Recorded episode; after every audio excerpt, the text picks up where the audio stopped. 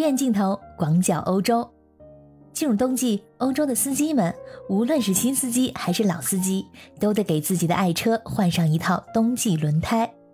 欧洲各国对于冬季轮胎的法律规定不同，比如说奥地利规定，从每年十一月一日到次年的四月十五日之间，你的汽车必须配上冬胎。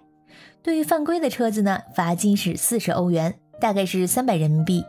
假如你没有冬胎，并且引发了交通事故的话，罚金可能会高达五千欧元，也就是三万七千人民币。我是正打算换冬胎的可可鱼，目前坐标奥地利维也纳。欢迎收听我的节目。在上一期节目里，我向大家介绍了奥地利人对于冬季滑雪的狂热。奥地利是一个多山的国家，而且冬天非常漫长，又冷雪又多。奥地利其实纬度和中国的东北差不多。在十几年前我刚刚来留学的时候，那时候的冬天雪超级大。有一次我上学的时候，推开学生公寓的大门都惊呆了，这雪居然积到我膝盖那么深。那天我费了好大的劲儿才去到学校。以后呢，我再也没有见到那么大的雪。这两年由于全球气候变暖，降雪量少了很多，有几年甚至连圣诞节都没有下雪。这是首都维也纳的情况，在大部分的山区，冬天依旧白雪皑皑。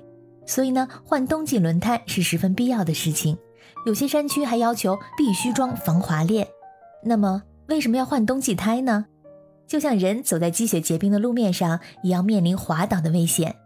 汽车行驶在冰雪路面更是让人胆战心惊，你的手一滑，脚一抖，汽车就有可能跳起冰上芭蕾。人坐在舒适的车厢里驾驶，感觉不到车外温度的变化，但是对于汽车，尤其是轮胎，对气温的变化特别敏感。七摄氏度是夏季胎和冬季胎性能交替的临界温度，低于这个温度，夏季轮胎呢就开始变硬了，抓地力也明显的减弱。导致刹车距离变长，就算你刹住了，车子还会往前滑。车子在起步、加速和转向的时候，操控性能会下降，在湿滑和冰雪的路面上尤其明显。驾驶的时候就会非常危险。在使用夏季轮胎的汽车上，只要方向稍微打得大一些，就能明显感到甩尾的情况。而换了冬季轮胎的汽车，明显有了很好的抓地力。冬季轮胎的特点是拥有独特的花纹。形状设计以及特殊的橡胶配方，可以在寒冷天气下的湿滑和冰雪路面上提供足够的抓地力，改善车辆在冬季的行驶和制动表现，从而确保行驶的安全。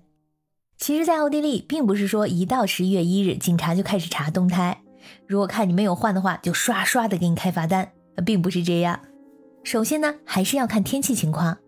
今年来说呢，目前并不十分寒冷。这两天一直是十几度的温度，还没有下雪，所以很多人还没有换冬胎。但是要是降温了，天气预报快要下雪了，那就一定要尽快更换。如果说下雪之后，由于没有更换冬胎而造成了事故，那就铁定会被罚款。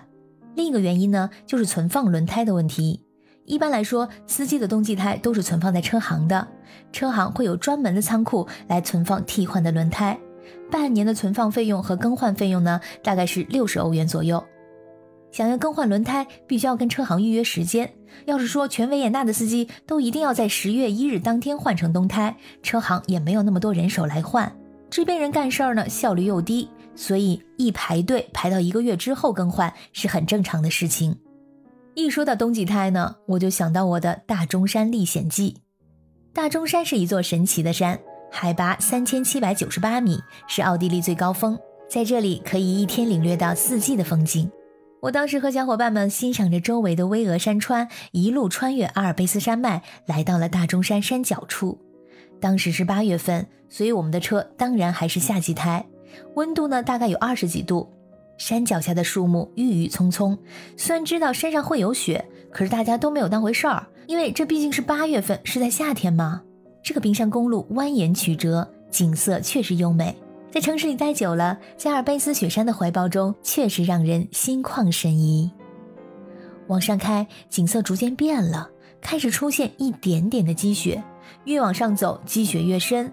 等到了高达两千三百六十九米的皇帝弗朗茨约瑟夫高地，这里呢，就完全是一片冬天的白雪茫茫的景象。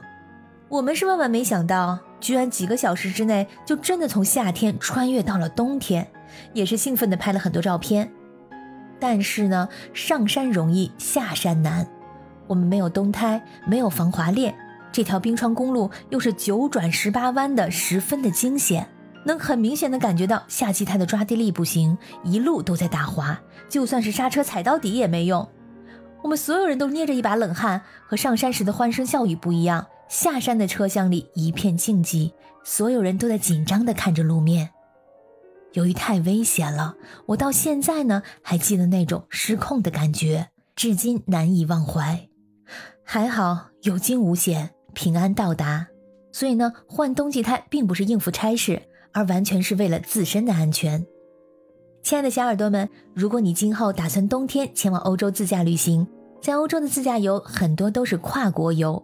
所以你一定要了解你去的国家针对冬季胎的确定法规，否则的话被警察叔叔们拦下了罚款都不知道为什么。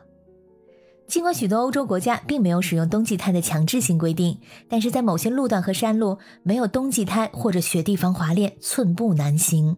一些国家，比如奥地利、捷克、芬兰、爱沙尼亚等等，是法律规定一定要更换冬季轮胎，而且时间不尽相同。有些国家没有强制规定，但是会建议你用冬季胎，特别是冬天的阿尔卑斯山区。好，感谢你的收听。如果你对这个冬季轮胎啊有任何的想法和建议，欢迎你在留言区里给我留言。那么我们下次再见。